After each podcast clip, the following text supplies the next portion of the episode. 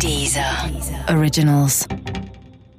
Musik, Hörbücher, Hörspiele und Podcasts findest du kostenlos auf www.dieser.com.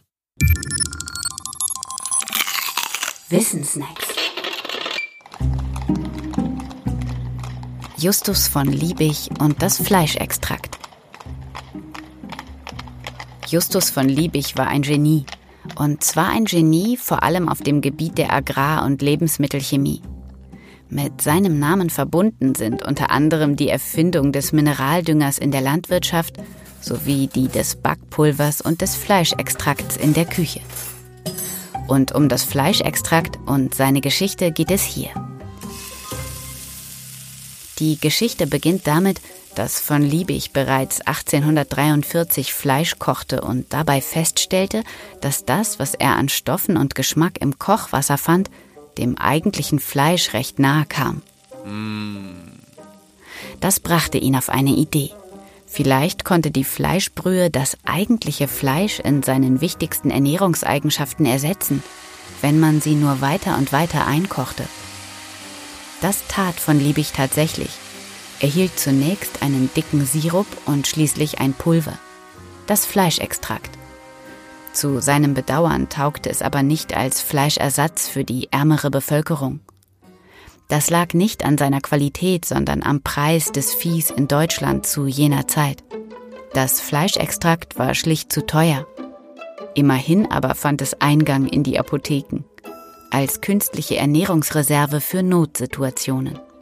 Damit war die Sache zunächst abgehakt, bis schließlich ein Zufall die Geschichte weiter in Gang brachte. Dieser Zufall ereignete sich in Gestalt des Deutschen Georg Christian Giebert und seiner Reise von Brasilien nach Uruguay. Giebert beobachtete in Uruguay nämlich, wie man dort Rinder schlachtete, von denen aber nur das Fell und das Horn, nicht aber das Fleisch verarbeitet wurden. Das Fleisch überließ man den Aasfressern. Fleisch, das man verwirft, ist billiges Fleisch. Giebert brachte daraufhin eins und eins zusammen. Er besuchte zuerst Liebig und der gab sein Rezept her.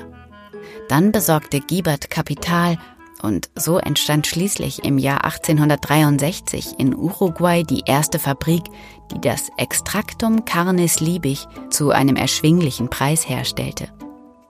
Mit großem Erfolg übrigens und mit einer Blüte in den Jahren um 1910.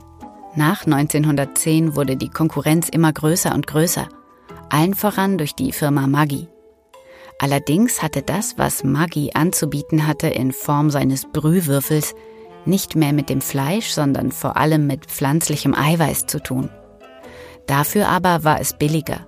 Und das beendete dann auf lange Sicht den Siegeszug von Liebigs Fleischextrakt. Liebigs Fleischextrakt gibt es auch heute noch zu kaufen. Billig ist es aber natürlich noch immer nicht. Wie auch?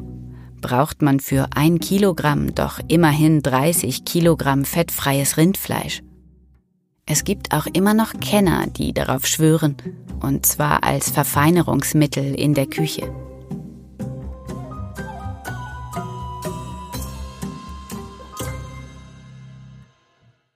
Ich fühle was, was du nicht fühlst. Man muss auch sagen, dass Techno für viele Leute erst durch eine Droge wie Ecstasy verständlich wurde. Was war ich? Wohin gehe ich? Was bleibt übrig von mir? Das war kein Tod, wie ich ihn schon mal auf Ketamin hatte.